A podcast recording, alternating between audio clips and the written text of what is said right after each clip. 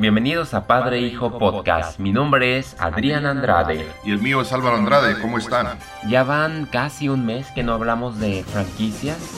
Aunque se tardaron un poco, ha llegado el estreno de Creed. Podría decirse una travesía de 40 años desde que salió la original fue en 1976 eh, y si no me equivoco ganó mejor Oscar por película, director, creo que hubo otros premios. Yo tardé un poco en ver esas películas, después las comprábamos cuando estaban en especial y ya las pude ver de la 1 a la 5, donde pues a mí no me gustó la 5. Ahora con el reciente estreno del spin-off, donde se podría decir que la franquicia, el legado tanto de Rocky como de Creed ascienden bajo un concepto más rejuvenecedor, pero sin dejar a un lado los buenos cimientos que el propio Stallone creó. Entonces vamos a mm, irnos al origen. No nos vamos a ir tan tantas formalidades porque pues son siete películas, así que vamos a platicarlas conforme avancemos. Tú estuviste presente, me imagino, en el estreno de la primera. Esta película o esta franquicia es de los secretos de Hollywood que no se entienden en un momento dado cómo pueden trascender el tiempo. A mucha gente le gusta, a mucha gente no. Pero esta franquicia inició con un boom que fue premiada por los Oscars. De hecho, el drama de boxeo no era muy popular al momento de adaptarse, casi nadie las miraba y llega él y, como dices, fue un boom. Sí, y los productores tuvieron que empeñar su casa y, era un desconocido, era un tipo, no hablaba bien, o sea... los problemas de dicción, que de hecho fue de nacimiento, que lo sacaron de las tenazas y le creo que le desacomodaron la quijada, no sé qué, qué problemas tuvo. Pero fue un impacto culturalmente. Y ahora con lo nuevo, uff, se aferró más como lo hemos visto suceder con Mundo Jurásico y Star Wars el episodio 7. Tal parece las películas veteranas con los mismos actores están otra vez demostrando que es mucho mejor continuar un legado que volver a reiniciarlo desde cero. Es lo que ha estado pasando, han pegado más. Pues como dije, la primera es un clásico. Yo nunca imaginé, y cuando la vi yo nunca creí que pudieran surgir más películas, o sea, ya son siete. Yo nunca imaginé que pudiera haber una trilogía en ese entonces porque conforme en 1979 pues la película se mantuvo con 200 millones a nivel mundial, siendo la primera 225. No hubo un declive tal como se esperaba. La tercera salió en 1982, recaudó 270 millones. La popular, que ha sido la cuarta, hizo 300 millones en 1985 y en 1990, cuando se creía que era la última, fue cuando colapsó la película con 120 millones. Pero para mí, después de ver la primera, segunda y tercera iconos como Mr. T, Hulk Hogan y luego a Dolph Lundgren, eh, básicamente para mí la favorita de todas ha sido la cuarta, épica, pero cada película tiene lo suyo. Inclusive cuando yo vi la segunda se me hizo mejor todavía que la primera. Y eso que la primera es, pues, es la original. Yo la segunda película, la que dices tú, eh, me tocó verla en un autocinema en San Diego, allá por Point Loma, cuando había autocinemas en aquella parte de ahí y era una exageración de la emoción de la gente.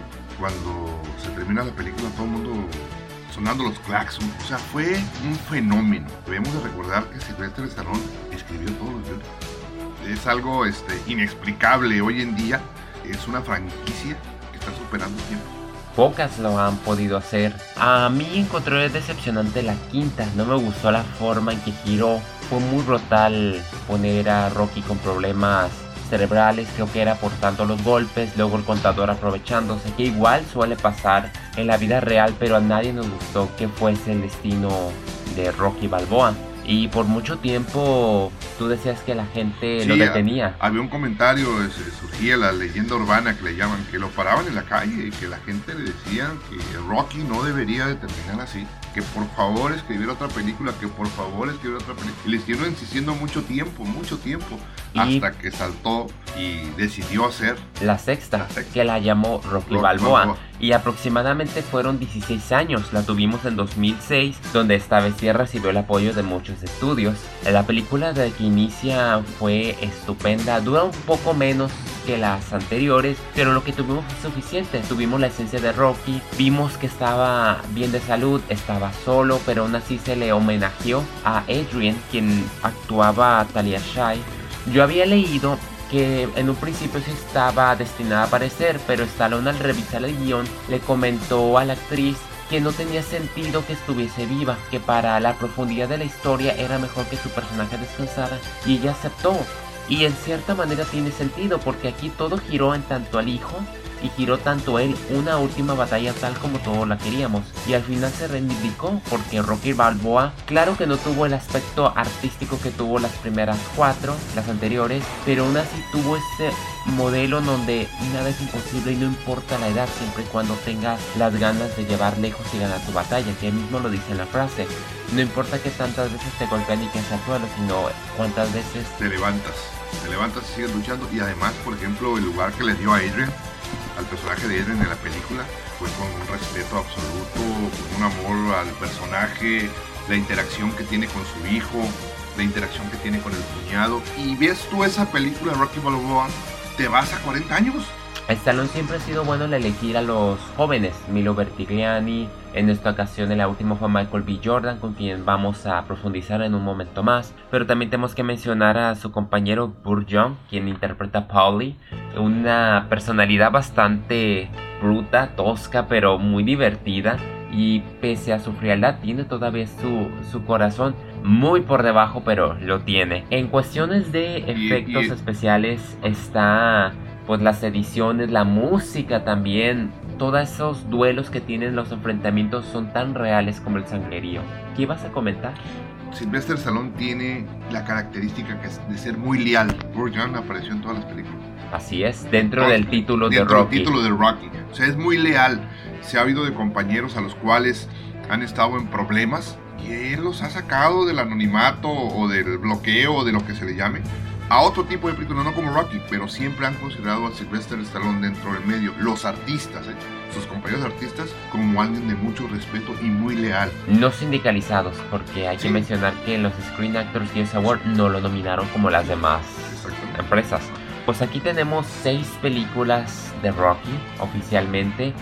Se desconocía totalmente una séptima, pero había en movimiento por Ryan Coogler, eh, un director famoso por The Free Valley Station, creo que se llama, decidió poner en marcha un guion basándose en uno de los personajes que Stallone creó, que era el de Apollo Creed, en uno de sus descendientes, un hijo oculto de un romance que nunca se supo, pero dentro de la línea del tiempo es creíble y fue donde nació Creed hace dos años, que Stallone se interesó tanto, él no tuvo objeción alguna, él siguió con el flujo, el director pues había mucha como interés en ver, ok, cómo va a ser el estilo. Va a ser centrada en la modernidad. Estuvimos esperando la película desde diciembre, apenas estrenó hace unos días atrás. Después de verla, tengo que confesar que está fantástica. Si no me equivoco, es creo fácilmente una de mis favoritas de la saga de Rocky porque a pesar de que lleva otro nombre, sigue siendo una película porque la involucración de Stallone es muy consistente. Es nostálgico ver a un Rocky más avejentado.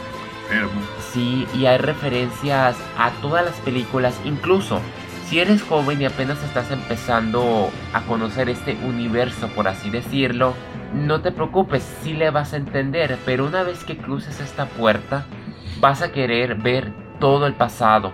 Es inevitable. Definitivamente. Y vemos a, algo que me gusta mucho de la caracterización de Rocky, en este caso Sylvester Stallone, él va avejentándose conforme va pasando el tiempo. O sea, su personaje es creíble. Lo ves y dices, no, pues sí, porque va pasando el tiempo. O sea, está actuando conforme a su edad. No sale maquillado, no, no, no, no, no, sale personificando quién es Rocky Balboa, de casi 60, 65 años, enfermo, solo, ilumina la pantalla y hace crecer a las personas que están alrededor. Me gustó que hayan recurrido mucho a Rocky Balboa en cuestiones de su hijo, en donde estaba, ver lo que sigue todavía estable en su restaurante. Me entristece no ver a personajes de Rocky Balboa involucrados aquí. Básicamente lo vemos solo, pero es parte de la vida. Los demás se fueron incluso eh, su cuñado fallece ya, ya no está. No está, ya no es un spoiler, ya todos sabían, no se ven los avances. Pero fue una bonita mención que haya aparecido también Adrian y Polly y ver que sigue con su misma rutina, verlo pasar por estragos. Y me gusta que ya no esté esa chispa de que ya ya para luchar ya no, ya lo dio en el pasado y al parecer ya había ya lo había dado por dormido ese aspecto hasta que llega pues el hijo de Apollo Creed, Adonis, que se cambia el nombre por Hollywood Johnson, este actor Michael B. Jordan recientemente había llamado un poco la atención de los Cuatro Fantásticos. No fue su, su gran break que se esperaba porque la película fue un fracaso total y el guion estuvo débil, pero aquí impresionante el joven, tanto talento, ya lo logró porque se rumora que en dos años vaya a haber una secuela Creed, viendo cómo esta última logró hacer lo que la cuarta última hizo y fue exceder de los 100 millones. Esta, esta combinación es perfecta porque vas a juntar a la generación mía y a la generación de ustedes, ¿sí? Porque este, el hijo de Apollo Creed, inclusive la música, que fue mezclada, con, el hip hop, un poco el rap, creo. pero no le faltó el respeto. No, no, no, no, no. Y destellos de la música anterior, de la música original de Rocky, que es mundialmente conocida. Y esa interacción entre, entre Rocky, entre este muchacho, la muchacha, o sea, yo me esperaba una buena película pero no fue buena, fue excelente la película. O sea, yo salí, es más, yo pocas veces me conmuevo en el cine hay una escena donde a mí me conmueve, volteé y mi mujer, ¿sabes qué? Esta escena me está haciendo llorar, o sea, hay una escena y... porque te remontas a 40 años y eh, ustedes van a ver la escena, o sea, es una escena donde, nomás les voy a decir, el personaje principal dice, vamos a ver a Rocky. E inclusive muchos hablaban que le robaron la nominación a, al director y al actor principal. Es cierto, después de ver esta extraordinaria adaptación, si empiezo a creer que si hay racismo entre los miembros de la academia porque es una excelente película. Fácilmente era para que Mad Max no hubiese estado. Ni siquiera George Miller llega a, este, a esta profundidad dramática de tratarse de un séptimo intento, pero un séptimo intento donde el legado de Rocky sirve de base para levantar a este nuevo talento y a esta nueva generación de secuelas que incluso va a ser un éxito y muchos vamos a, quedarnos a ver qué es lo que sigue. Incluso Stallone le gustó tanto que decidió mejor ya no continuar con Rambo. Y aparte de que aquí Stallone entrega la mejor actuación de su carrera, se está notando porque a mi ver tiene el Oscar asegurado. Es a mi ver. Y si no, se lo roban porque sí es una actuación épica digna de una estatuilla dorada. Pues en los Globos de Oro, la ovación de la noche. Y es raro que lo estén nominando. Sí, porque no lo quieren, o sea, es la verdad, no lo quieren porque eh, ha hecho todo tipo de películas y a él no le importa. Yo vi una, una entrevista que le hicieron a él y él dijo, yo hago películas para la gente, no para los críticos. Y mientras la gente se divierta con mis películas, yo estoy encantado. Incluso a Puente de Espías y El Renacido agarraron nominaciones por edición y mezcla de sonido, lo cual pienso que fue un error. Esas nominaciones debieron de haber ido para Creed, incluso el guion, no yéndome tan lejos. Si no querías darle la dirección a Brian Goglet, le hubieras dado al menos el guion, porque no cualquiera se mete en el legado de Stallone y trata de ponerse no solo a la misma altura, sino desafiar y hacer algo que pudo haber sido incluso mejor. Creo que de todas las adaptaciones fuera de Rocky como Revancha, Million Dollar Baby, Cinderella Man, yo creo que Creed demostró ser eh, más acá todavía yo de las escenas de películas de boxeo, de las escenas donde son los pleitos entre los dos boxeadores, esta, esta película les permite a ustedes ver unos efectos reales. Y los encuadres a la cámara como gira conforme el boxeador y la sangre están, están sensacionales. Es en sí una producción épica que tiene drama, comedia, acción, música y mensaje. Y tiene el lanzamiento de este muchacho, definitivamente y del director. Así que pues no hay nada más que comentar excepto que... Vayan a ver la película. Rocky va a regresar obviamente, no sé qué tanto aguante, yo creo que aguantaría por lo menos una o dos apariciones más, pero por el momento se puede decir que Rocky va a seguir vivo bajo el reinado ahora de Creed. Todavía hay mucho por explorar de este personaje y su contexto, dejaron muchos elementos no solo en ellos dos, sino también en la muchacha que aparece. Hay muchos caminos, hay mucho jugo por exprimir. Lamentablemente Gogler no va a poder regresar a, dirigir la secuela porque Marvel se lo... Marvel ya lo agarró para la Pantera Negra. igual, pues, excelentes noticias para, la, para Marvel, pero me hubiese gustado que siguiese con Creed. Pues aún así, mientras siga Stallone, yo pienso que todo va a estar bien. Y una vez se demuestra que lo viejo está de moda. Así es. Mi nombre es Adrián Andrade. El mío es Álvaro Andrade y nos vemos en el cine.